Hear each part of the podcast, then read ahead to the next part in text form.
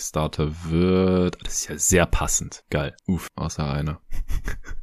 oh Gott, das ist tough. Oh mein Gott, das wäre echt tough. Stand jetzt wer tough? Andrew Wiggins, Starter. What? Ja. No way, Alter. Ja. Starter? Ja, ja, der hat Paul George geholt. Ach komm, der hat doch nicht ein All-Star-Game verloren, Alter. Oh.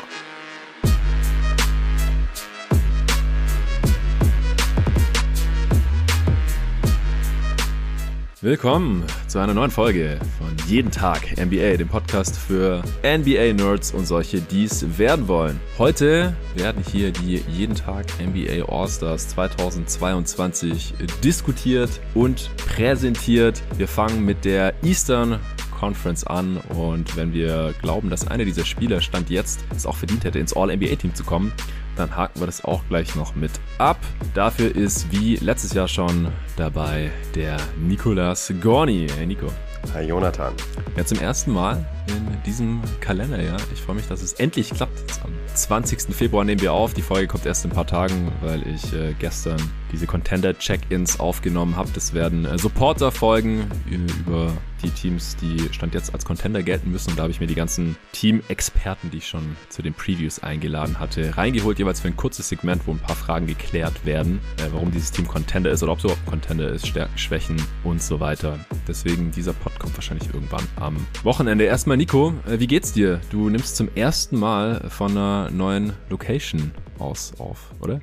Ja, mir geht's blendend. Ich bin auch total aufgeregt. Ähm, ich kann es kaum ertragen. Ja, ich bin habe mich nur unweiter von meinem vorherigen Wohnort entfernt, von Essen nach Düsseldorf. Knapp halbe Stunde mit dem Auto, also nicht die Rede wert. Mhm. Vor allem für dich in Berlin äh, bist du damit ja noch nicht mal zum anderen Stadtteil, je nachdem, wo du hin willst. Ja. Ähm, von daher jetzt nicht wahnsinnig spektakulär, aber ich fühle mich wahnsinnig wohl hier. Ähm, habe auch hier mein Podcast-Studio in Windeseile aufgebaut und ähm, freue mich endlich mal wieder meine geistigen Ergüsse in der Welt verteilen zu dürfen. Ja, ich habe auch mega Bock. Also ich bin total angezündet. Ich habe heute noch nichts anderes gemacht, als mich mit All-Star-Kandidaten auseinanderzusetzen, ehrlich gesagt. Ich habe es ja schon mal ein bisschen angeteasert letzte Woche, beziehungsweise Lorenzo hatte mir hier schon ein bisschen die Pistole auf die Brust gesetzt und ich so, ey, Alter, ich habe mir das echt noch nicht so genau angeschaut. Ich weiß jetzt nicht, wer den letzten Spot bekommen soll in Ost oder es, jetzt bin ich ein bisschen weiter, aber so ganz einfach finde ich es dieses Jahr wirklich nicht. Also einfach ist es ja eigentlich nie, aber ich finde, dieses Jahr haben wir ein bisschen das umgekehrte Problem im Vergleich zum letzten Jahr. Da hatten wir eher zu viele Kandidaten und es war echt schwer, ein paar Dudes da rauszulassen. Äh, in der Realität sind es ja dann auch andere geworden, als wir vorgesehen hatten für die All-Star-Teams, vor allem im Osten.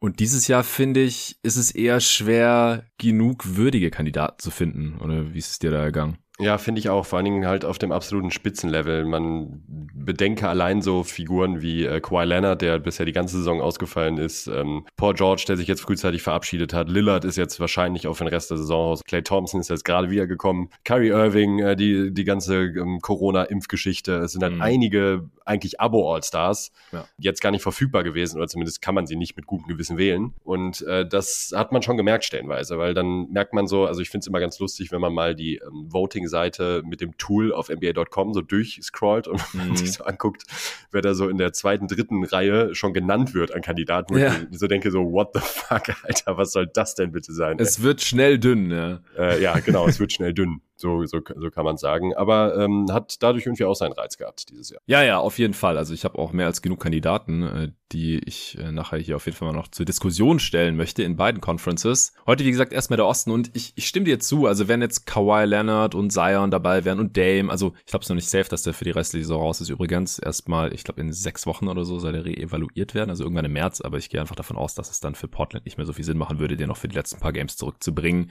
Es sei denn, da geschieht ein Wunder oder eins der anderen Teams äh, will partout nicht den äh, letzten Play-in-Spot sichern. Nee, aber wenn Kawhi und Zion und, und auch Kyrie ist jetzt einfach kein Kandidat, weil er jetzt erst seine ersten Spiele gemacht hat, Dame, wenn die alle dabei wären, dann wären die Teams, glaube ich, relativ klar oder dann würde es im Westen schon wieder enger werden. So wie es jetzt ist oder auch Clay, ja, der dieses Jahr eigentlich auch keine Chance oder safe keine Chance. Starter schafft er nicht, er hat zwar viele Votes bekommen, dafür, dass er noch gar nicht gespielt hatte. Also ist es halt ein Fanvoting und das ist ja letztendlich auch nicht ausschlaggebend. Ansonsten denke ich, dass es halt im, im Westen relativ eng werden würde, im Osten dann wahrscheinlich relativ klar wäre, wer da ins All-Star-Team reinrutscht. und wer nicht. Aber so ist es halt. Wir werden es heute diskutieren. Ich glaube, bei KD kann man ja auch davon ausgehen, dass der das All-Star-Game nicht bestreiten wird. Da wird es dann ein Injury Replacement geben, dass der Commissioner ähm, Adam Silver ja dann bestimmen wird. Also ich denke, da könnten wir direkt den Injury Replacement Spot heute auch noch berücksichtigen. Also KD wird als Starter reingewählt werden. Ja. Wie da der aktuelle Stand ist, das äh, werde ich hier nachher auch gleich noch verkünden. Und verkündet werden die Starter dann nächste Woche Donnerstag. Also wenn ihr den Pod hört, dann ist das Starter Voting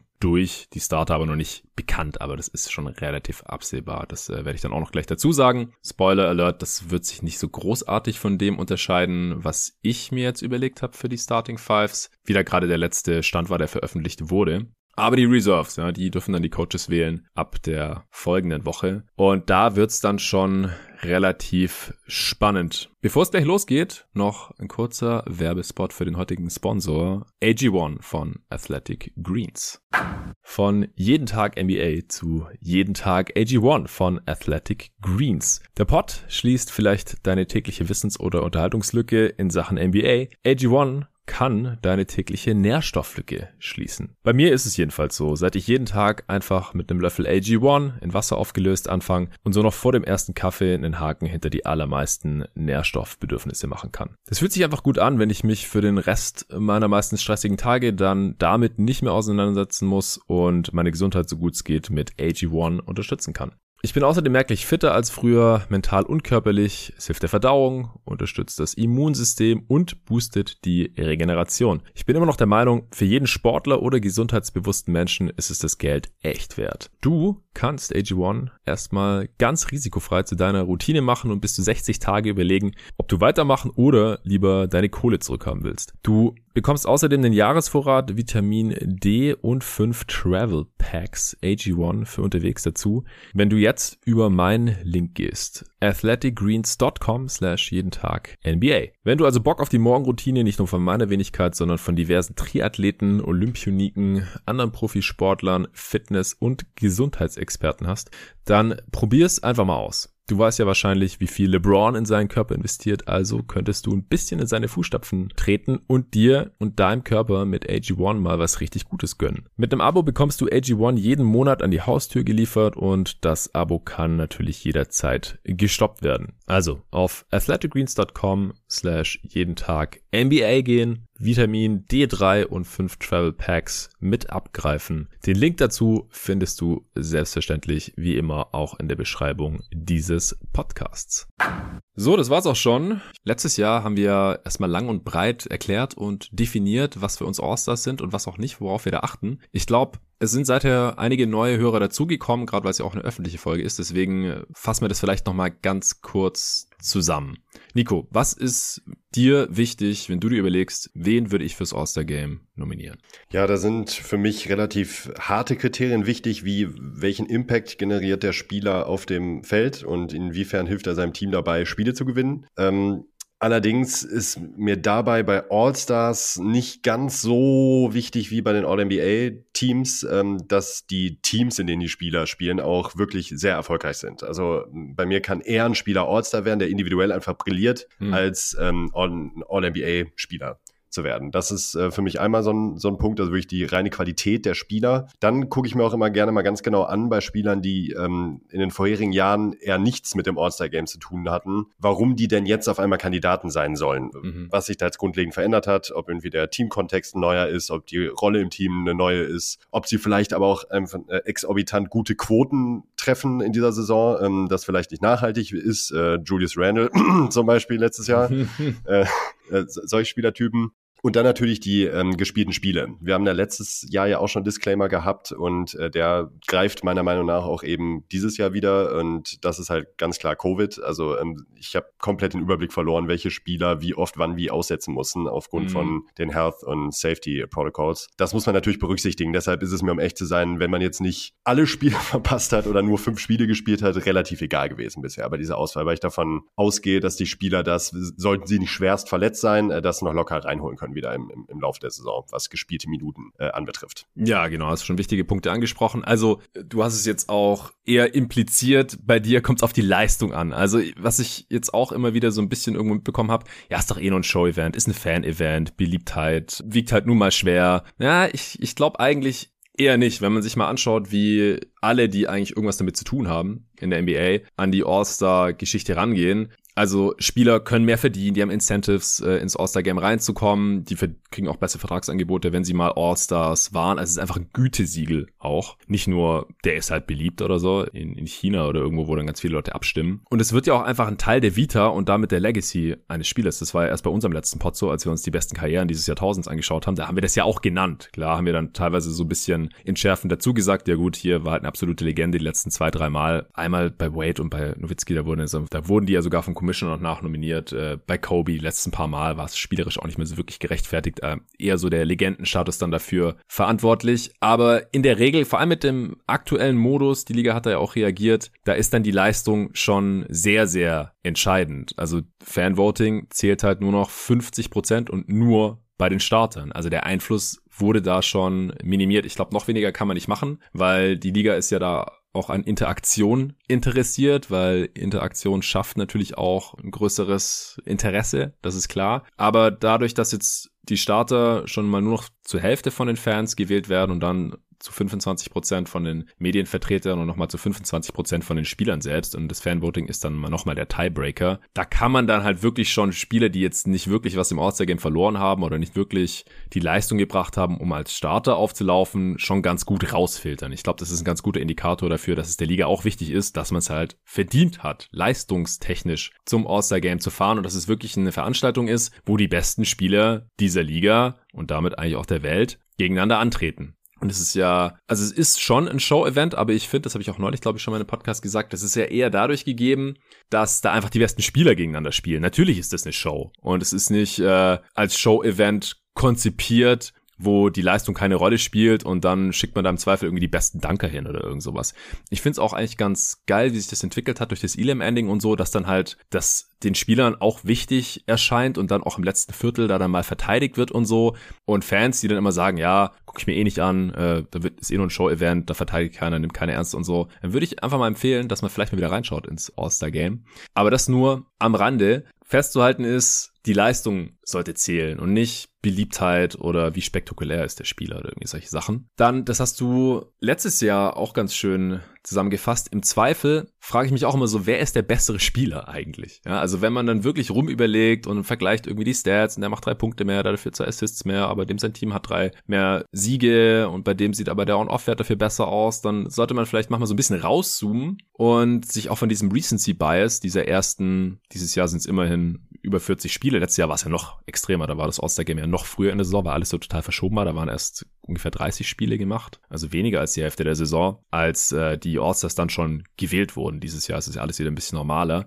Also, dass man sich ein bisschen von diesem Recency-Bias der letzten 20, 30 Spiele frei macht und einfach nur überlegt, wer ist der bessere Spieler? Wer hat es eigentlich mehr verdient? Natürlich sollte diese Saison diese Regular Season die Grundlage sein. Aber dass man halt schon auch versucht zu bewerten, wie nachhaltig ist das, was wir da bisher gesehen haben. Gerade bei Spielern, die es vorher noch nicht gezeigt haben, hast du ja gerade auch schon gesagt. Also Spieler, die davor noch nichts im All-Star-Game zu tun hatten, jetzt vielleicht ein, zwei heiße Monate hatten. Dann haben sich da auch schon die Storylines und Narrative so ein bisschen geformt und äh, jetzt fangen die vielleicht schon langsam wieder an, ein bisschen schlechter zu treffen oder man kann sich einfach nicht ganz so sicher sein, dass es die restliche Saison anhält und dann kann es halt auch schnell komisch aussehen. Das hatten wir ja neulich auch mal bei einer Answering Machine. So, wer waren die schlechtesten All-Stars ja. der letzten Dekade oder so? Und es sind halt oft diese Kandidaten, ja, die hatten dann irgendwie zwei gute Monate, bevor es zum All-Star-Voting ging und dann wurden die einmal All-Star und nie wieder, weil man da recht schnell gemerkt hat, oh, irgendwie doch nicht auf diesem All-Star-Niveau. Ja, ich denke mir dann im Zweifel auch immer, genau in diesen Situationen, wenn man sich überlegt, ähm, wen nehme ich jetzt noch mit rein und wen nicht. Man sollte immer versuchen, ein bisschen weiter zu denken in äh, zwei, drei Monaten, wenn die Saison vorbei ist und sich dann mhm. zu überlegen, glaube ich wirklich, dass ich dann noch überzeugt sein werde von diesem Pick, den ich ja. jetzt hier tätige und sich dann vielleicht im Zweifel öfters mal nicht unbedingt für die Hot Hand entscheiden, der jetzt gerade wirklich zwei tolle Monate hatte, sondern wirklich denken so, hm, wie wahrscheinlich ist es, dass dieses dieses Level aufrecht erhalten wird. Und bei dem anderen Spieler, wie wahrscheinlich ist es, dass er immer noch verhältnismäßig unter seinen Möglichkeiten agiert. Da sind ja echt viele Stars die Saison von betroffen. Deshalb äh, musste ich mir die Frage auch öfters mal stellen.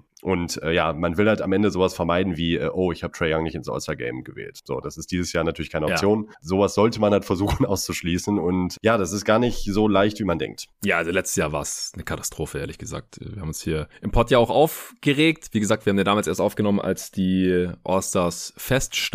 Ich hatte ein paar Wochen vorher, ich glaube zwei, drei Wochen vorher, hatte ich alle Kandidaten präsentiert. Wir benennen dafür gleich auch noch die All-NBA-Spieler stand jetzt. Und äh, dann gibt's vielleicht noch mal ein kurzes Update, wenn die All-Stars tatsächlich feststehen in ein paar Wochen. Aber ja, damals, also Butler ist es nicht geworden, weil der früh verletzt war. Adebayo ist kein All-Star geworden, was am Ende richtig dämlich aussah. Trey Young ist kein All-Star geworden. Äh, auch Chris Middleton. Also das waren so die Kandidaten, die ich damals schon im All-Star-Team gesehen habe.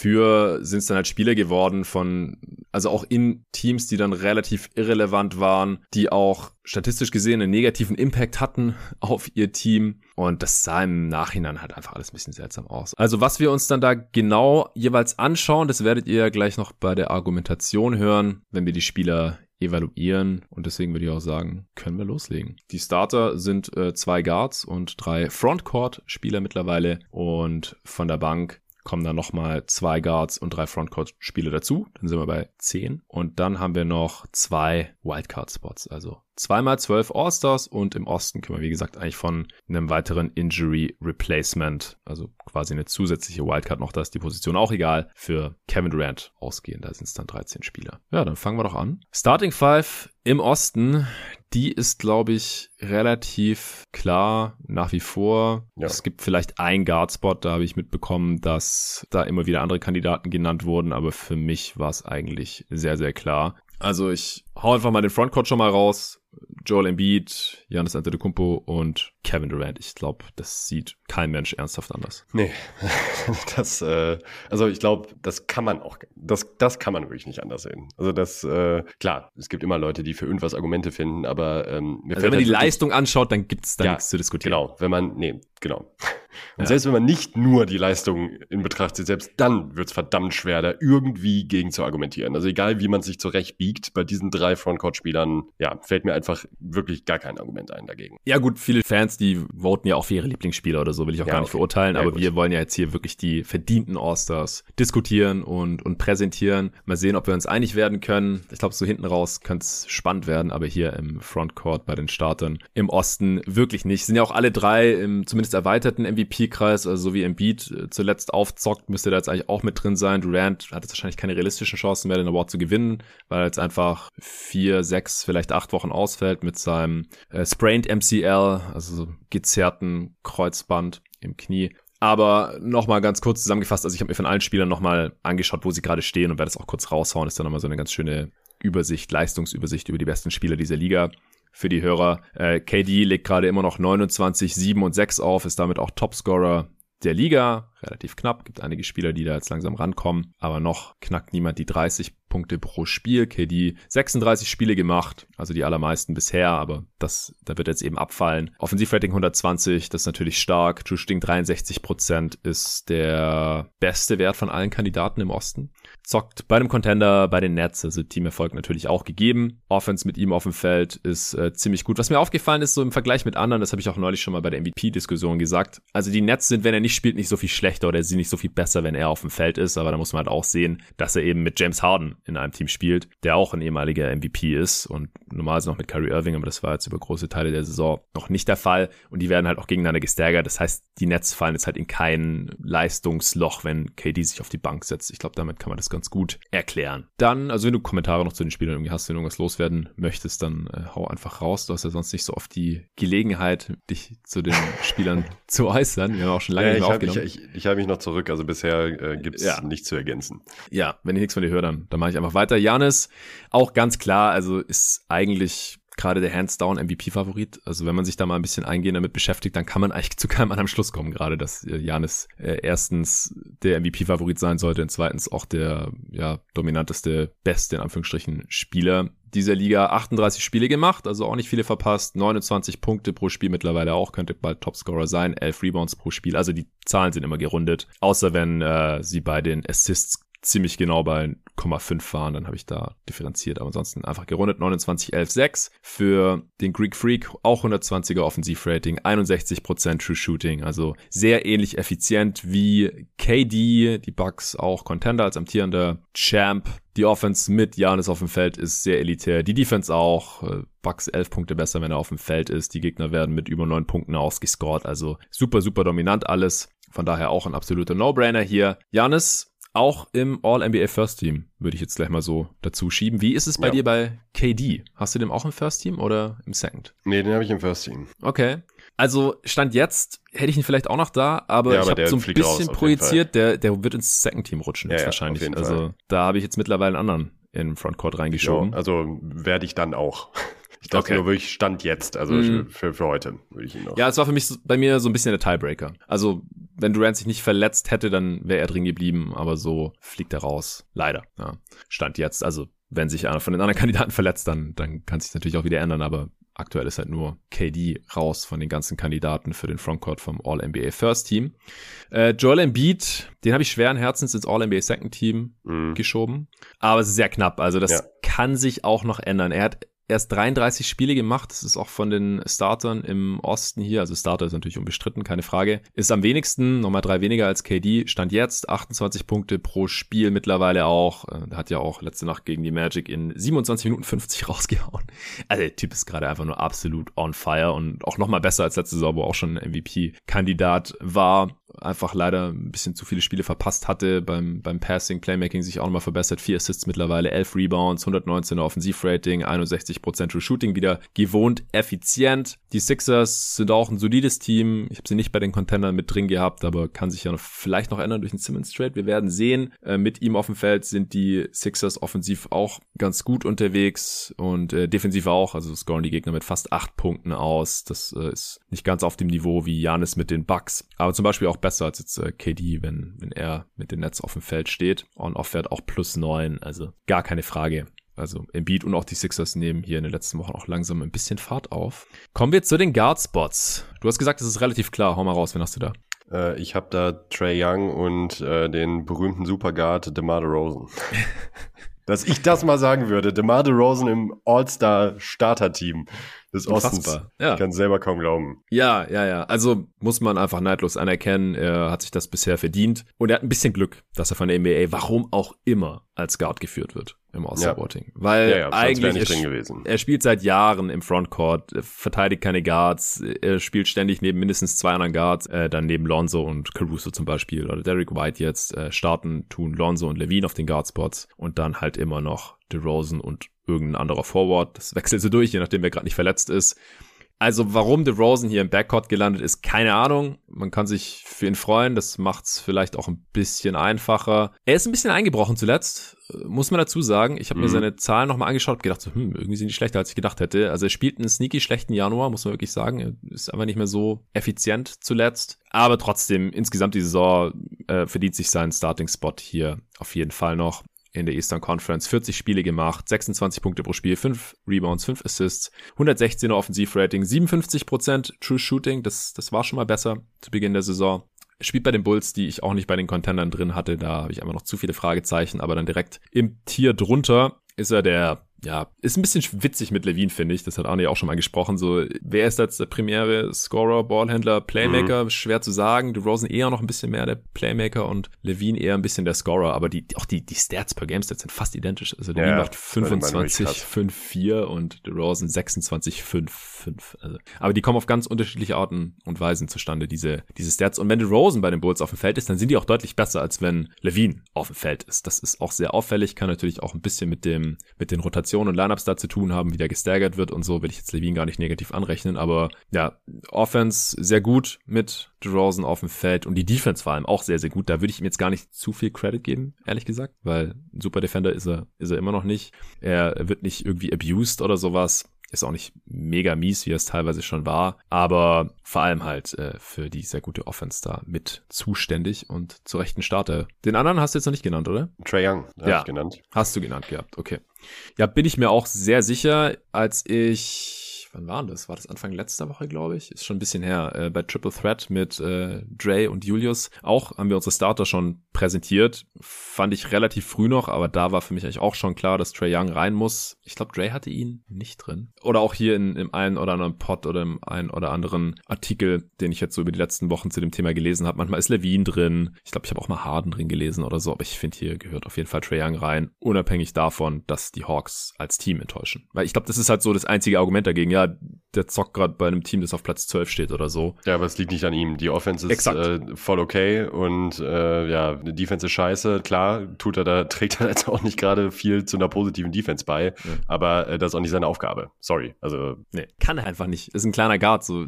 Selbst wenn er ein geiler Defender wäre, könnte er die Defense alleine nicht großartig verbessern. Das, das, geht halt einfach nicht. Das ist einfach nicht sein Job mit dem Skillset. Und sein Job ist es, eine gute Offense anzuführen und die Offense ist fucking fantastisch, wenn er auf dem Feld ist. Und zwar in der Eastern Conference hat kein All-Star eine effizientere Offense mit seinem Team, wenn er auf dem Feld ist, als Trae Young. 118,5er Offensivrating laut Ui. Clean the Glass. Das, und die ist 14 Punkte besser mit ihm auf dem Feld. 14. 14. Da kommt auch nicht annähernd irgendein anderer Dude dran. Zweitbester Wert ist Drew Holiday, der macht die Bucks Offense in Anführungsstrichen um 8,5 Punkte besser. Und Trae Young um 14,3. Also unfassbar, legt 28 Punkte dabei auf und fast 10 Assists, 9,5.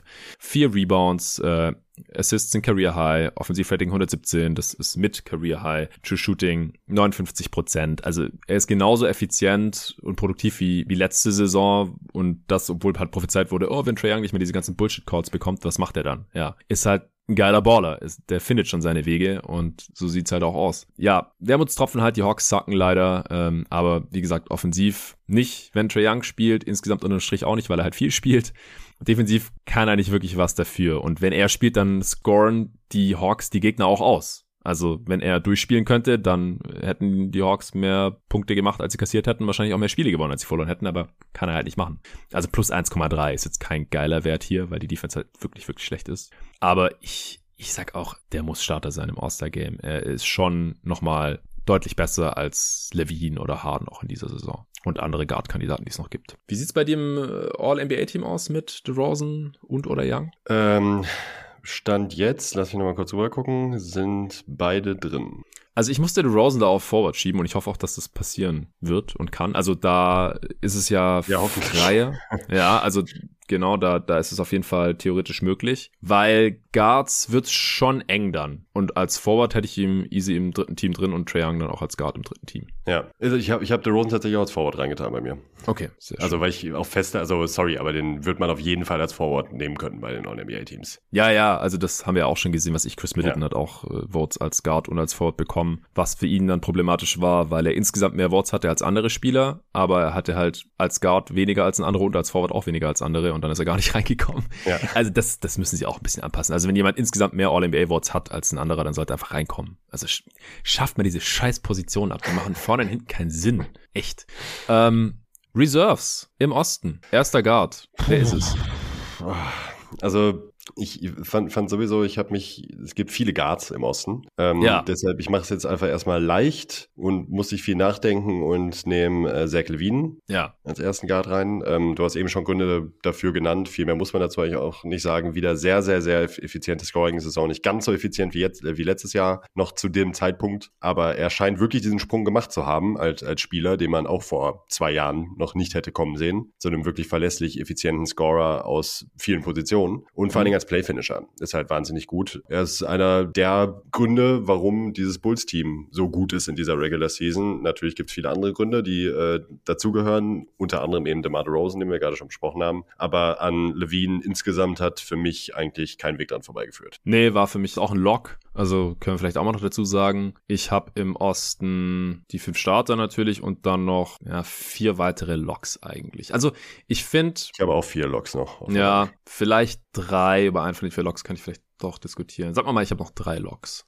Ja, Levine, du hast gerade Playfinisher gesagt. Ich hatte es auch so im Kopf, aber er generiert immer noch relativ viele seiner Zweier selbst. Also über 60 Prozent äh, sind ohne vorherigen Assisten. Auch bei den Dreiern, fast die Hälfte seiner Dreier sind off the dribble. Das sind ähnliche Zahlen wie im Vorjahr, als er noch nicht neben DeRozan und Lonzo Ball und so gut wie gar nicht den Vucevic auch gespielt hat. Also kann da auch sehr viel für sich selbst kreieren. Ist jetzt nicht so der super Playmaker, für andere schon eher so ein Scoring Guard, super Shooter auch. War ja auch so ein bisschen die Frage, ist es äh, vielleicht ein bisschen fluky gewesen letztes Jahr, die 42% Dreierquote, dieses Jahr da 41. Also nimmt sich nix. Ähnlich effizient auch wie letztes Jahr. Das war für mich eigentlich auch klar. Und dann mit dem Erfolg der Bulls wie gesagt, es sieht ein bisschen komisch aus, dass die Bulls mit ihm auf dem Feld besser funktionieren. Aber wenn er drauf ist, scoret man immer noch die Gegner aus mit über zwei Punkten. Und bei guten Teams ist mir das auch nicht so super wichtig. Also wenn nee. die Rotation und das Staggering halt irgendwie so funktioniert, dass halt ein Spieler einen besseren On-Off-Wert hat als ein anderer, also einer der Stars einen besseren als einen anderen hat und das Team aber trotzdem viele Siege holt und das halt so funktioniert in diesem Team und dann auch noch der Spieler selber ein positiven, positives Plus-Minus hat, dann, dann will ich da nicht dran rumkritisieren, weil On-Off-Werte und Plus-Minus-Werte sind halt noisy. Ja, das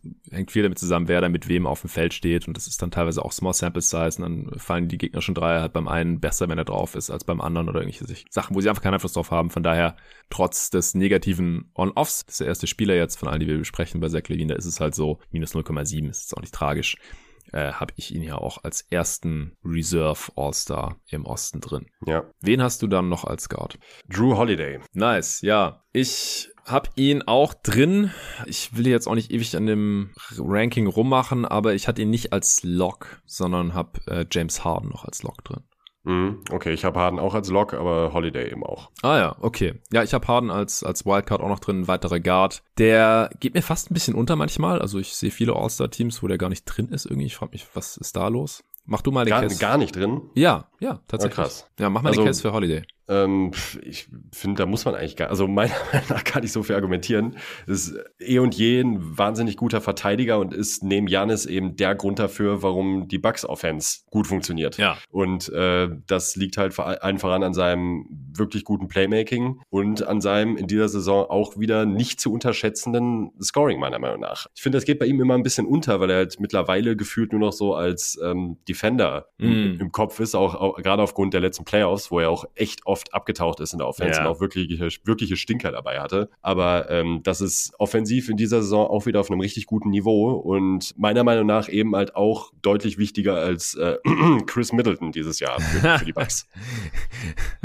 Der muss jetzt sein. Ja, er hat halt einen schlechten November gehabt und ich glaube, das haben viele Leute vielleicht noch so im Kopf, aber das waren halt 13 Spiele und im Dezember war er dann richtig, richtig stark. Also da hat über 20 Punkte, ja. über 7 Assists gemacht beim 126er Offensivrating äh, das, das reißt dann schon raus. Also insgesamt steht dabei in 34 Spielen, 18 Punkten, 5 Rebounds und 7 Assists, 114 Offensivratings, überdurchschnittlich 57% True Shooting, auch leicht überdurchschnittlich. Aber die Bucks Offense, die läuft halt, wenn er drauf ist. Fast 117er Offensivrating, ich habe es gerade schon kurz erwähnt, ist der zweitbeste On-Wert hier von allen All-Star-Kandidaten. Das ist schon krass. Also er macht da auf jeden Fall nochmal einen Unterschied, äh, vor allem als Playmaker und dann halt als dritte Scoring-Option und, und dann verteidigt er halt auch noch extrem gut. Das ist einer der besten Perimeter-Defender überhaupt in dieser Liga.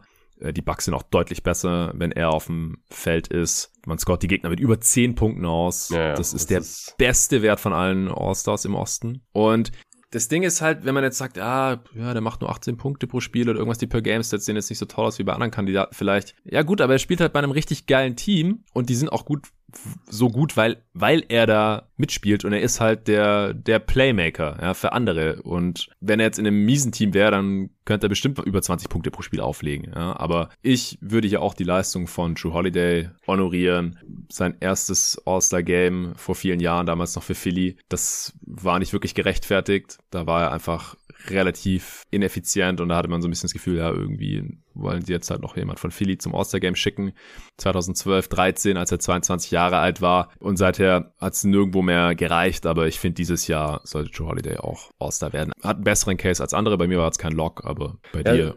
Es gibt halt in diesem Jahr meiner Meinung nach sowieso eine Handvoll von Kandidaten, die nicht diese typischen, ich weiß nicht, wie ich es anders formulieren soll, nicht diese typischen All-Star-Zahlen auflegen. Mhm. Also da ist Holiday einer, dann äh, gibt es noch einen anderen im Westen, bei dem das auf jeden Fall, beziehungsweise zwei andere im besten sogar, weil ja. das auf jeden Fall zutrifft. Ja. Und ähm, das ist für mich eigentlich auch eher ein bisschen Zeichen dafür, dass wir halt inzwischen auch ganz andere Möglichkeiten haben, den Impact von Spielern bewerten zu können und das gar nicht mal nur in Bezug auf Advanced Stats, sondern eben auch, wie man Spiele schauen kann mittlerweile, mit was mhm. für Möglichkeiten. Und das ja eigentlich eine schöne Sache ist, weil wir haben halt nicht mehr dieses, äh, mach keine 20 Punkte im Schnitt, da kann kein All-Star sein. Ähm, das fällt halt zum Glück mittlerweile weg und äh, das wird gerade bei den zwei Spielern aus dem Westen, die wir später noch besprechen werden, auch nochmal sehr deutlich, meiner Meinung nach, warum die ganz klare All-Stars sind, auch wenn sie eben nicht diese klassischen 2010 äh, als Big oder als Guard äh, 20 Punkte und 8 Assists auflegen oder was weiß ich nicht was. Mhm. Ähm, und dafür ist Holiday für mich halt auch jetzt im Osten ein perfekter Case eigentlich für dieses, für diese These.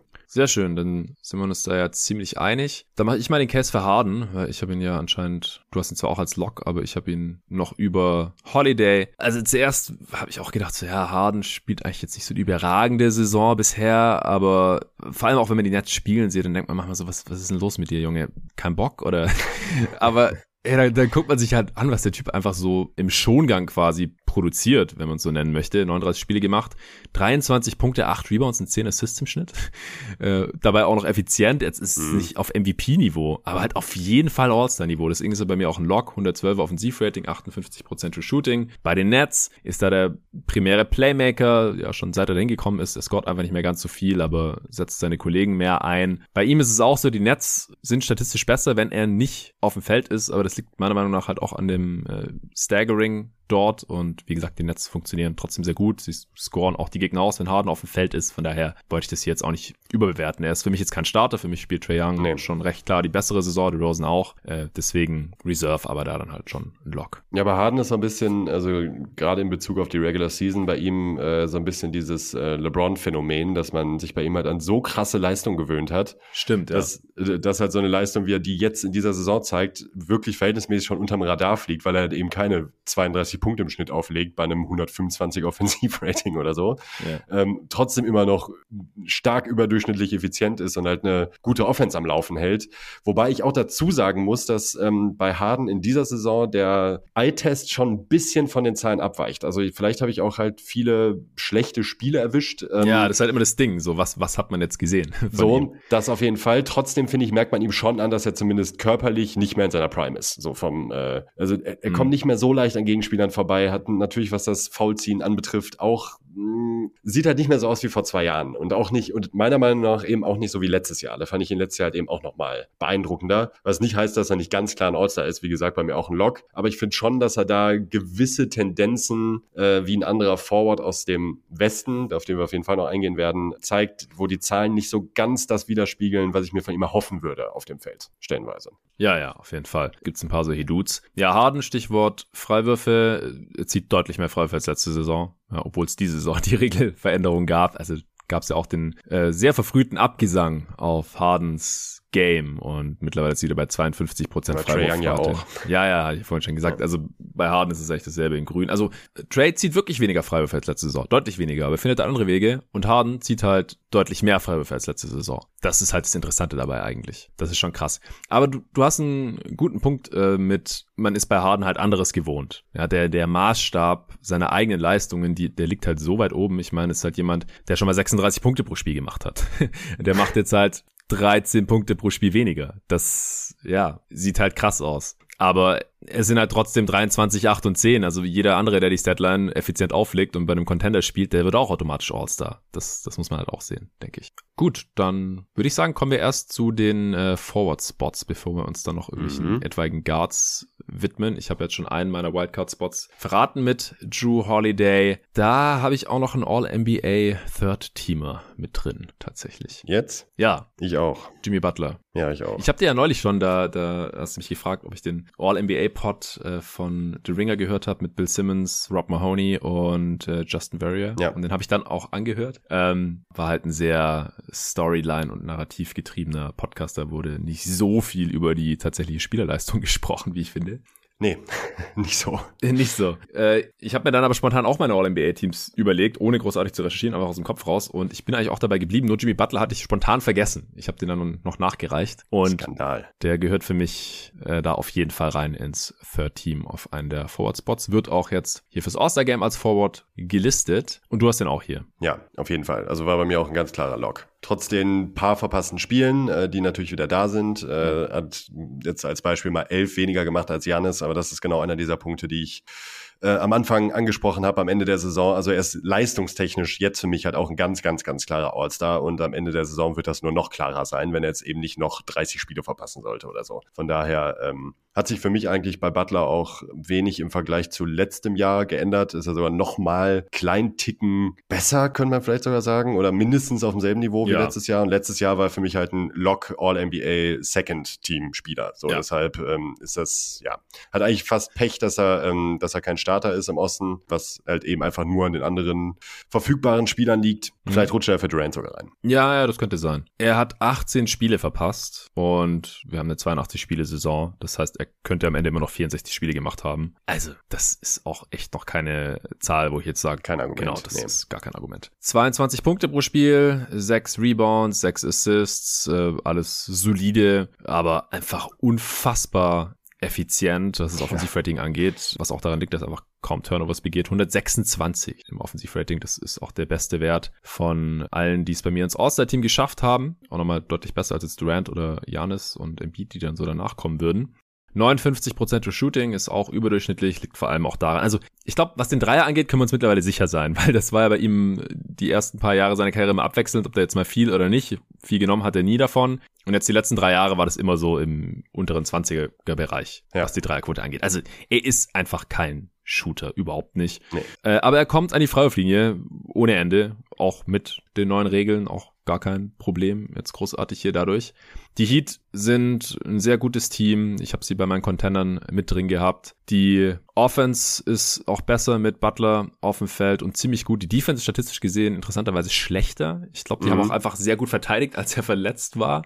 Würde ich jetzt auch nicht überbewerten. Könnte sogar noch ein bisschen Small Sample Size sein. Was für ihn un ungewöhnlich ist, weil also gerade auch letztes Jahr, da erinnere ich mich noch gut, da waren beide Kategorien, sowohl die Offense als auch die mm. Defense, auch in Bezug auf On-Off ähm, deutlich besser mit Butler auf dem Feld. Es macht auch bezüglich seines Skills jetzt gar keinen Sinn, weil er einfach ein krasser nee. Defender ist, ist auch ja. ein All-NBA-Level-Defender ja. und äh, die Heat scoren ihre Gegner, wenn Butler auf dem Feld ist, auch noch ordentlich aus, plus 3,8. Also auch ein Lock und wie gesagt jetzt hier im Osten der letzte All-NBA-Spieler, zumindest bei mir heute. Hast du noch einen?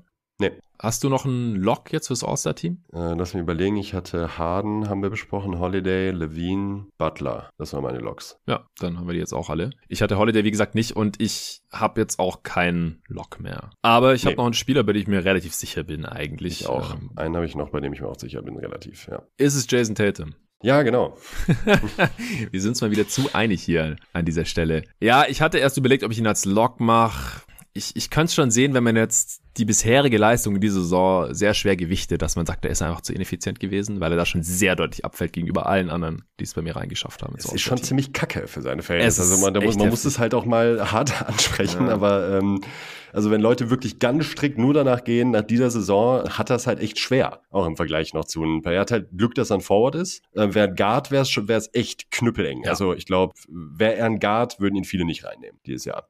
Er hat jetzt 42 Spiele gemacht, 25 Punkte pro Spiel, 9 Rebounds, 4 Assists. Äh, das sieht natürlich gut aus, aber 105er ja. Offensivrating ist schon so am Rande des Ertragbaren als All-Star. Das ist schon sehr deutlich mhm. unterdurchschnittlich in dieser Saison auch noch. 53% True Shooting ist auch unterdurchschnittlich. Und die Celtics sind als Team halt auch nicht gut und ich glaube, deswegen könnte er schon Probleme haben, äh, nicht reingewählt zu werden. Wäre für mich ein Skandal, weil er halt auf individuelle, ja. auf individueller Ebene, also er, er, kann nicht so wirklich viel dafür, dass die Celtics schlecht sind. Klar, die Offense ist nicht so geil, wenn er auf dem Feld ist. 110,9er Offensivrating ist von allen, die es bei mir reingeschafft haben, auch so der schlechteste Wert und fällt halt schon deutlich ab gegenüber vielen anderen Kandidaten, die alle so um die 115 sind. Also 115er Offensivrating ist halt eine deutlich überdurchschnittlich effiziente Offense und das ist eigentlich normal, wenn ein All-Star auf dem Feld steht. Ja, Jimmy Butler hatte 126, ne, nur mal so als. Ja, das äh, ist, ich rede vom On-Off, äh, vom On-Wert. Okay, also sorry, sorry. Von okay. der Team Offense. Ja, okay, sorry. Kein Ding. Also wenn ein All-Star auf dem Feld steht, dann ist die Offense normalerweise deutlich überdurchschnittlich. Also vor allem, wenn es halt jemand ist, der an dem Ende auch einen großen Einfluss hat. Aber er hat halt auch einen großen defensiven Einfluss. Jetzt nicht wie ein Rim Protector oder so, aber für einen Wing würde ich das schon behaupten. Und die Defense der Celtics ist halt schon sehr, sehr stark, wenn er drauf ist. Und deswegen scoren die Celtics die Gegner halt auch noch ordentlich aus. Auch mit 3,8 wie Jimmy Butler wenn er auf dem Feld ist, obwohl er selber nicht besonders effizient ist und die Team Offense auch nicht. Und für mich reicht es dann halt und ich gehe halt auch davon aus, dass er effizienter wird in der zweiten Saisonhälfte. Also er hat einfach die Skills dafür und er war es auch die letzten Jahre so. Ich sehe eigentlich keinen Grund, wieso die Würfe nicht wieder ein bisschen besser fallen sollten. Nee, ich kann mir auch, ich kann mir auch wirklich beim besten Willen nicht vorstellen, dass er da das Ruder nicht zumindest im Ansatz nochmal rumreißen kann zum, zum Ende der Saison hin. Ähm, er ist halt wirklich genau dieser Paradespieler für mich, äh, dieses Paradebeispiel dafür, für einen Spieler, wo ich am Ende der Saison sage, der ist auf jeden Fall All-Star. Also ja. da se sehe ich eigentlich keinen Weg dran vorbei. Genau, die Chance ist halt sehr viel größer, dass er es am Ende gerechtfertigt hat, als dass das irgendwie noch schlechter wird oder so. Und wie gesagt, selbst jetzt kann man einen Case dafür machen, weil es einfach auch nicht so viele klar bessere andere Kandidaten gibt. Also für mich gibt es keinen klar besseren Kandidaten. Und man kann halt noch über andere diskutieren, aber wir haben ja auch noch ein paar Spots hier frei im, im Oster-Team. Wir haben noch einen Forward-Spot und dann noch eine Wildcard und dann nochmal einen Injury-Replacement-Spot. Wenn es jetzt die erste Saison wäre, wo Jason Tatum diese Zahlen auflegt, dann würde ich sagen, ja, bisschen fluky und dabei auch noch ineffizient. Sieht mir das schon aus. Also eher nicht. Aber wir wissen doch, was Jason Tatum für ein Spieler ist und da dann halt auch im Zweifel einfach den, den besseren Spieler reinnehmen, würde ich sagen. Ja. Wer kam denn für dich hier überhaupt noch in Frage? So einen festen Forward-Spot gibt's ja auf jeden Fall noch. Ich bin sehr gespannt, wie du da reingenommen hast, weil da habe ich jetzt hm. wirklich sehr lange überlegt. Oh ja, ich auch. Und du hast vorhin schon was gespoilert, dass es einer nicht ist, den ich hier wirklich sehr stark in Betracht gezogen habe. Ist das so? Ja. Middleton ist es nicht, oder? Nee, Middleton ist nicht. Ja. Den habe ich auch in Betracht gezogen. Ähm, der steht auch auf meiner Shortlist für den Spot. Aber letzten Endes habe ich mich nur noch entschieden zwischen äh, Bam und Siakam. Bam, ah, okay, krass. Also Bam kann ich direkt mal vorweg sagen, ist es nicht geworden, aber er, ähm, er hat halt unabhängig von seinen verpassten Spielen halt auch nicht so eine gute Saison wie die letzte. Ähm, was ich da auch nochmal in Betracht gezogen habe, bei ihm ist halt auch so ein bisschen dieser Faktor, dass ich mir vorstellen kann, dass er am Ende der Saison halt wieder leistungstechnisch klar da reingehört. Mm und ich, bei, ich ihm halt sehr viel zuschreiben würde, was er halt bisher noch nicht gezeigt hat in dieser Saison. Aber bei ihm kann ich wirklich gut vorstellen, ähm, kann ich gut nachvollziehen, wenn man sagt, nee, sorry, reicht mir nicht dieses Jahr. Vor allen Dingen halt in Kombination mit den ähm, verpassten Spielen. Ja, genau. Also da ist dann, glaube ich, so langsam der Punkt erreicht, wo ich die Grenze ziehen würde. Er hat halt deutlich weniger als die Hälfte der Spiele gemacht. 20 von 45. Wenn er jetzt kein einziges Spiel mehr verpasst, dann hat er am Ende 67 Spiele gemacht. Das ja, wäre für mich noch kein Ausschusskriterium, aber da hatte ich dann doch zu viele andere Kandidaten, die ich vorziehen würde. Wer war der andere? Ähm, Siakam. Okay. Siakam habe ich, über den habe ich ja auch viel nachgedacht und dann noch über Miles Bridges. Hast du über den gar nicht nachgedacht? Doch, aber der wäre jetzt, also ich habe tatsächlich zwischen Bam und Siakam überlegt, habe mich für Siakam entschieden und Bridges ist einer von den vier Leuten, die ich insgesamt rausgelassen habe noch. Ja, du hast dich für Siakam entschieden? Habe mich für Siakam entschieden, ja. Mach mal den Case für Siakam kurz.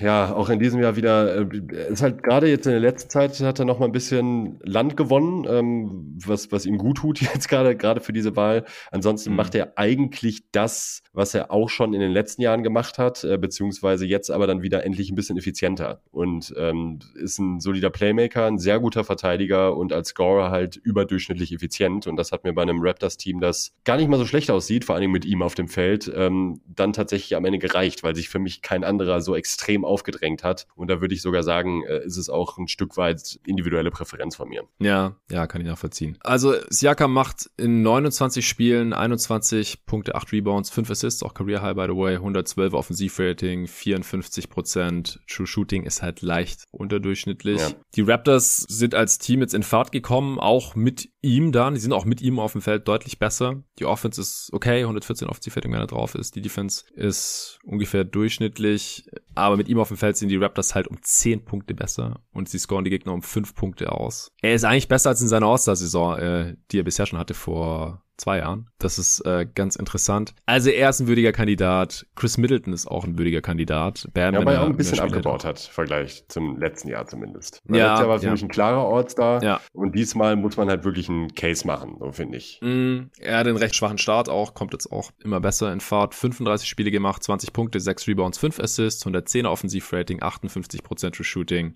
Zockt halt bei den Bucks, äh, über die wir jetzt schon ausführlich ja. gesprochen haben. Hat das statistisch schlechteste Profil, was so den Team-Impact Impact angeht im Vergleich zu Holiday und Janis, aber ich würde auch so argumentieren, dass es halt am äh, Staggering liegt und er äh, auch viel mit den Bench-Lineups da zusammenspielt. Ja, ich habe mich letztendlich für Bridges entschieden, aber Siakam und Middleton, finde ich, haben eigentlich einen ähnlich guten Case. Also könnte sein, dass sich jetzt einer von den dreien hier noch über die nächsten zwei, drei Wochen äh, deutlich absetzt. Also das ist wirklich so der eine Spot, wo ich mir wirklich noch nicht sicher bin und wo ich drei legitime Kandidaten sehe. Aber bei mir ist es jetzt letztendlich Bridges geworden. Es ist, ist sehr knapp, also auch statistisch gesehen ist es mhm. alles sehr, sehr nah beieinander.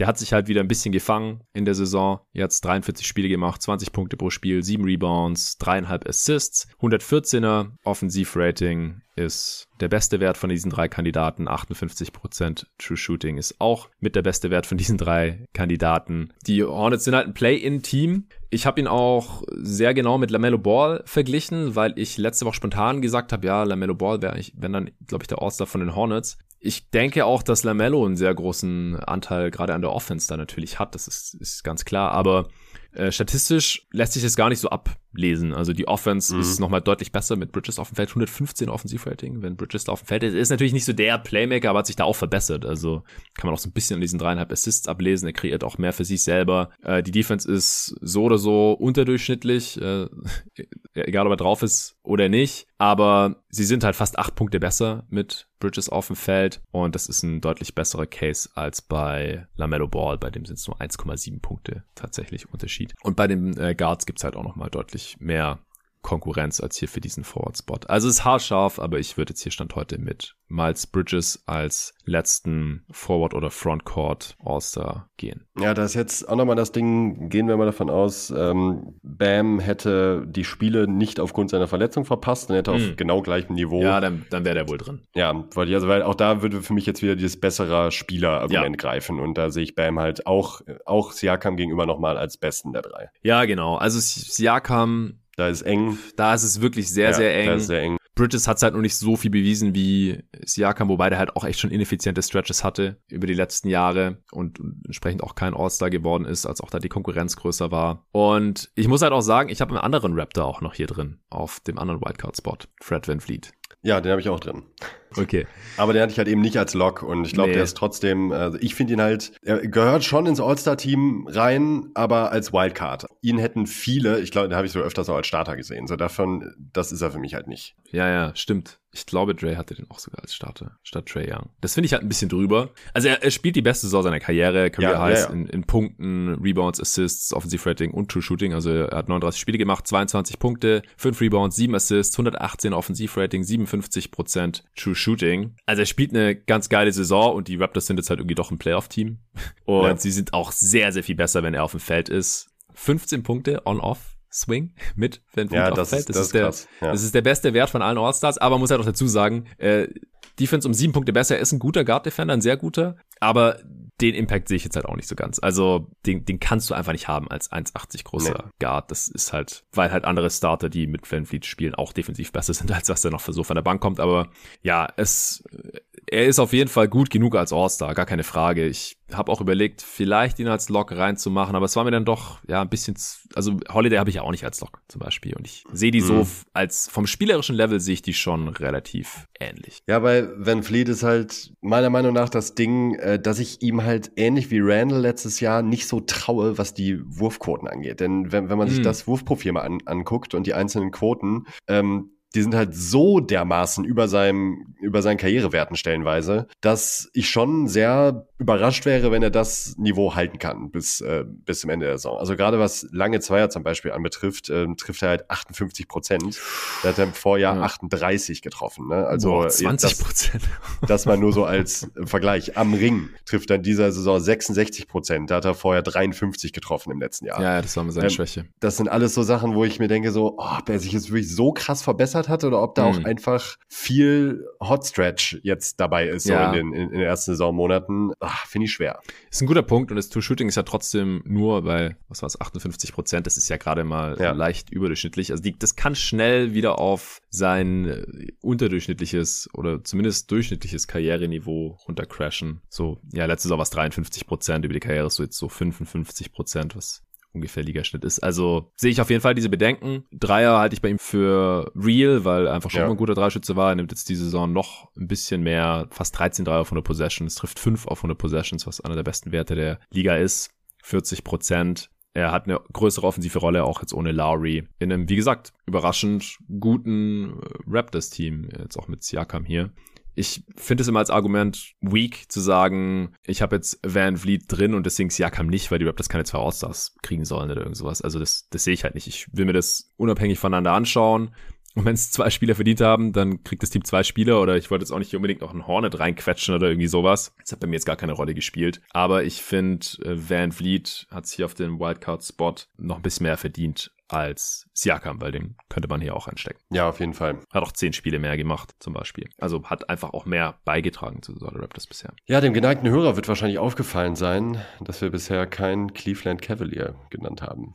Ja, ähm, wir haben jetzt zum Glück auch einen Injury-Spot, weil ja. Durant nicht mitspielt und da habe ich Garland stehen. Ja, also auch. Garland war für mich auch ein Kandidat für diese Wildcard-Spots, weil ich den relativ nah an Holiday und Van Vliet dran sehe. Genau. Das Ding ist halt, also ich habe es ja schon, ich habe schon mehrmals mich über ihn geäußert jetzt hier in den letzten Folgen. Mach du doch mal oder erklär du doch mal, wieso du ihn bisher noch nicht da drin hast. Ich finde ihn defensiv ziemlich problematisch und auch bei ihm ist halt das Ding, er, er trifft halt einfach gut.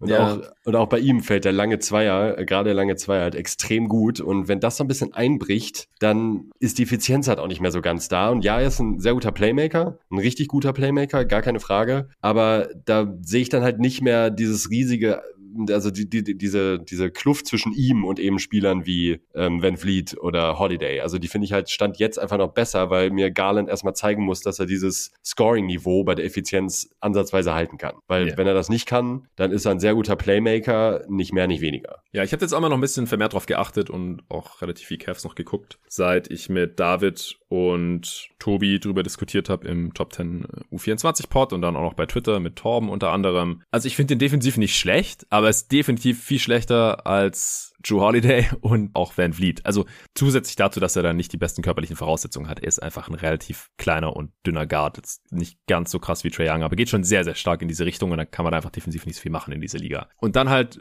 du weißt schon richtig drauf hin, muss man vielleicht immer dazu sagen. Also wenn jemand aus der Midrange deutlich über 50 Prozent trifft, dann muss man davon ausgehen, dass es nicht am Ende der Saison noch so sein wird, weil es einfach kein NBA-Spieler kann, außer Kevin Durant vielleicht oder Dirk Nowitzki oder Joel Embiid letzte Saison oder sowas. Also absolute Ausnahmespiele, die einfach auch so riesig sind, dass eh der Wurf niemals geblockt werden kann. Die müssen sich da keinen Stress machen, die können die Dinge einfach rausfeuern und, und wenn die guten Touch haben, dann droppen die halt. Und das ist bei kleinen Guards halt nicht der Fall, normalerweise. Also sowohl bei Van Vliet als auch bei Garland würde ich einfach davon ausgehen, dass die ihre Quoten von 57, 58 Prozent bei den langen Zweiern, bei Garland sind es auch noch 54 Prozent bei den kurzen Midrange-Jumpern. Das ist normalerweise einfach nicht zu halten. Das kann man mal über 40 Spiele machen, aber das, das glaube ich auch. Dann fällt der Dreier bei Garland jetzt schon im Januar nicht mehr so geil wie äh, noch zu Beginn der Saison ist jetzt auch schon äh, auf 36,5 Prozent runtergekommen. Also ich, ich muss es da, glaube ich, auch noch ein bisschen länger sehen bei Garland, dass ich ihn äh, in die Top 12 ja. der All-Stars reinpacke. Also wenn er das über die Saison halten kann, dann äh, nächste Saison gerne. Ich sehe ihn jetzt auch relativ deutlich, als wenn man einen Calf reinpacken will, und das würde hier jede Position funktionieren, dann auf jeden Fall er. Nicht Jared Allen und auch nicht Evan Mobley. Dann auf jeden Fall Darius Garland. Und ich bin ja. einfach auch noch gespannt, wie das jetzt in der zweiten Saisonhälfte aussieht, wenn er wirklich der einzige Playmaker ist auf weiter Flur, weil Rubio wird einfach nicht mehr da sein und Rondo, also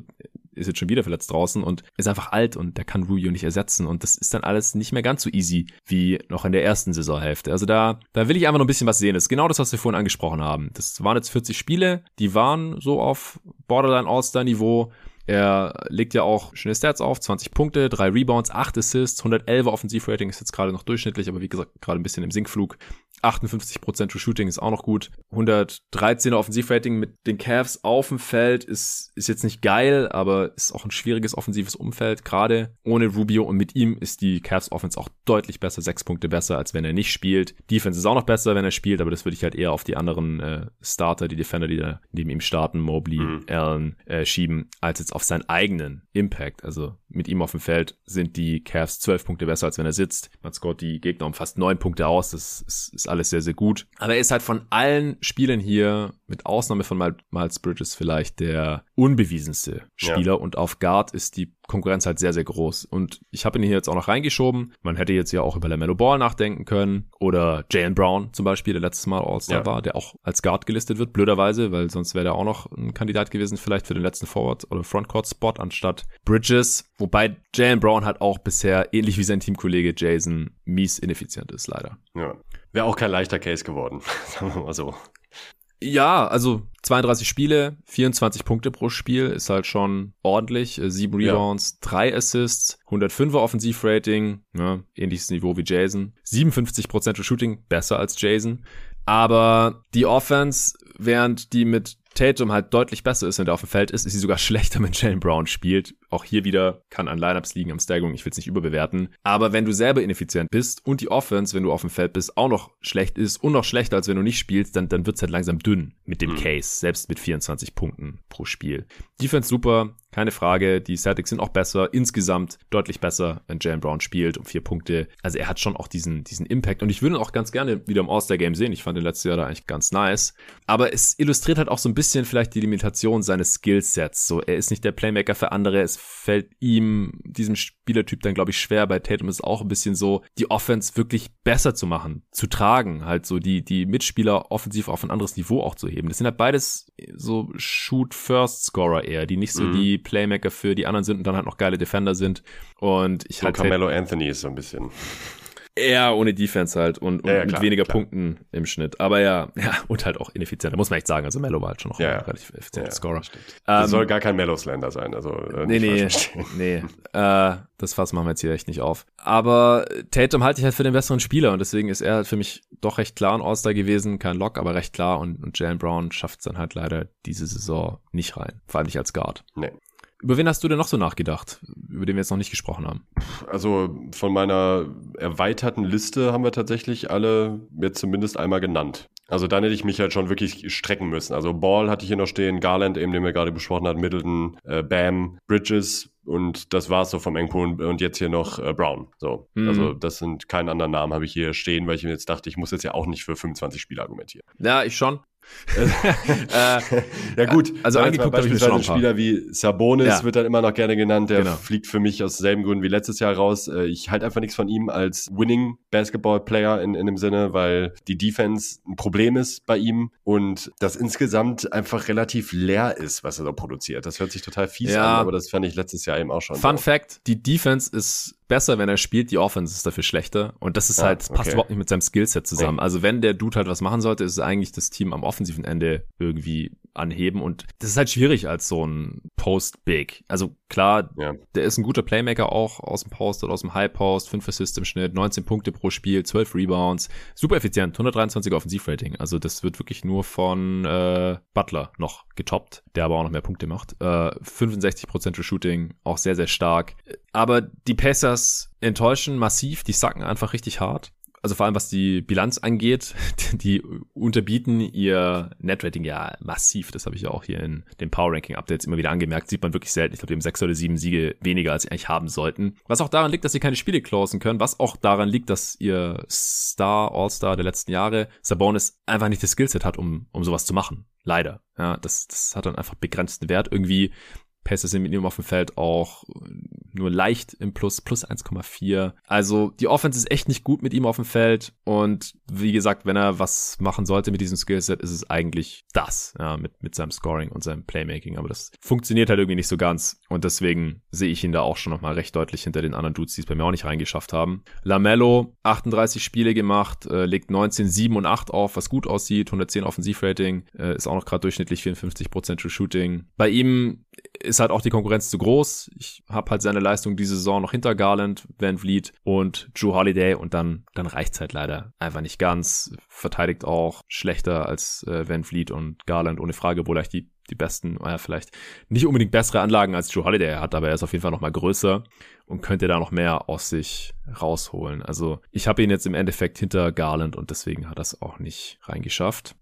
Dann habe ich mir noch mal Bradley Beal angeschaut, der auch schon mal All-Star war. Er ist einfach sieht gar nicht ja. gut aus. Miese Saison. Miese Saison einfach, genau. Also die totalen Zahlen sind okay. Ja. 24 Punkte, 5 Rebounds, 6,5 Assists, aber gehört auch zu den ineffizienteren hier. 106 Offensivrating, ähnlich wie Jalen Brown, 54% True Shooting. Und das ganz große Ding ist halt, die Wizards sind tatsächlich deutlich schlechter, wenn er spielt. Also die werden auch von den Gegnern, das ist der einzige von allen, die ich mir angeschaut habe, dessen Team, wenn er auf dem Feld ist, ausgescored wird von den Gegnern. Minus zwei. Also die Gegner machen auf 100 Possessions zwei Punkte mehr als die Wizards, wenn Bradley Beal auf dem Feld ist. Das passiert keinem anderen All-Star. Keinem einzigen. Wie gesagt, auch Sabonis ist plus 1,4, Lamello Ball plus eins. Ähm, bei Trae Young hatte ich es auch gesagt, es ist nur plus 1,6. Aber die machen immerhin im Schnitt noch mehr Punkte als der Gegner. Das kriegt jeder hier hin. Nur bei Beal ist es nicht der Fall. Und die Wizards, wenn Beal nicht spielt, sind die sogar ein bisschen besser, weil sie offensiv ja. deutlich besser sind, wenn Bradley Beal nicht auf dem Feld ist. Und das soll dann dein offensiver Star sein, dein All-Star. Das, das passt für mich einfach überhaupt nicht zusammen. Und das passt ja auch zu dem, was man sieht auf dem Spielfeld. Er ist einfach nicht der Typ, der letztes Jahr noch fast Topscorer geworden wäre. Ja, ich glaube, ansonsten habe ich mir nochmal die anderen zwei Cavs, wie gesagt, angeschaut, Mobley und Allen. Aber die haben einfach auch noch ein Rollenspieler-Profil. Ja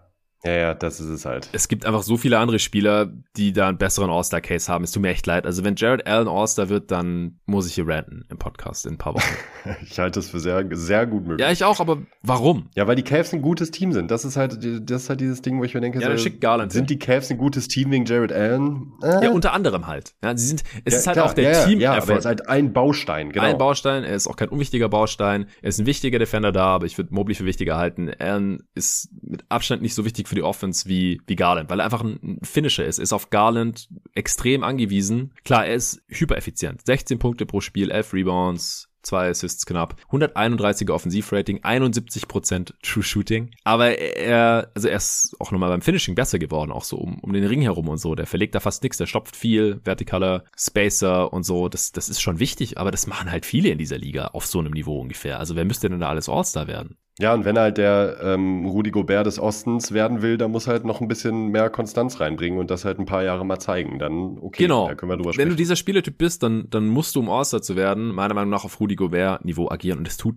Jared Allen halt nicht. Echt nicht nee. mehr. Cavs sind auch nur 1,5 Punkte besser, wenn er auf dem Feld ist. Ja, das waren dann auch wirklich alle Spieler, die ich mir angeschaut habe. Also ich könnte mir vorstellen, dass es in ein paar Wochen auch gut aussieht, wenn Middleton reinkommt, wenn Siakam reinkommt, vielleicht wenn Jalen Brown reinkommt, ja. wenn der jetzt einen Hotstreak hat. Bam, ist auch noch eine Möglichkeit. Bam ist eine Möglichkeit, aber wie gesagt, der hat halt nur 20 Spiele bisher gemacht. Das ist so, das ist mir doch, doch ein bisschen zu wenig. Also. Ja, das ist sehr low. Irgendwie im mittleren 20er Bereich sollte es wahrscheinlich schon sein, weil sonst kannst du halt auch echt die restliche Saison kein einziges Spiel mehr verpassen, damit das nicht richtig komisch aussieht dann. Also er hat ja jetzt schon 25 verpasst. Ich habe vorhin, glaube ich, 67 ja. gesagt. 57 kann er maximal gemacht haben am Ende. Ja. Ist die Konkurrenz dann doch zu groß. Ja, das ist halt schon echt wenig. Ja, ja, ja. auf jeden. Okay, dann wären wir für heute durch mit der Eastern Conference. Äh, ich freue mich auf den Westen. Da gibt es noch einiges zu besprechen, auch einige All-NBA-Kandidaten. Äh, da habe ich folgerichtig noch acht Stück. Nachdem ich. Ja. Nee, müssen neun sogar sein. Ich hatte sechs im Osten. Und wir haben 15 All-NBA. Ich habe sieben. Soll ich ja. Mal, ich gehe sie noch einfach nochmal kurz durch. Ja. Janis, Durant, Embiid, Butler, Young, DeRozan und Harden. Ach, Harden. Okay. Ja, ich habe gerade irgendwie noch einen Spot offen. Ja, ich, ich kläre das mal bis zur nächsten Aufnahme. okay. Ja, also vielen Dank fürs Zuhören. Äh, danke dir, Nico, dass du hier 2022 auch weiterhin am Start bist und heute für die Eastern Conference jeden Tag NBA All-Stars und Mid-Season All-NBA-Teams am Start warst. Ich bin gespannt, was am Ende dabei rauskommen wird. In der nächsten Folge ist allerdings eine Supporter-Folge. Da gibt es dann den gesamten Westen. Vielen Dank fürs Sponsor an AG1. Bis dahin.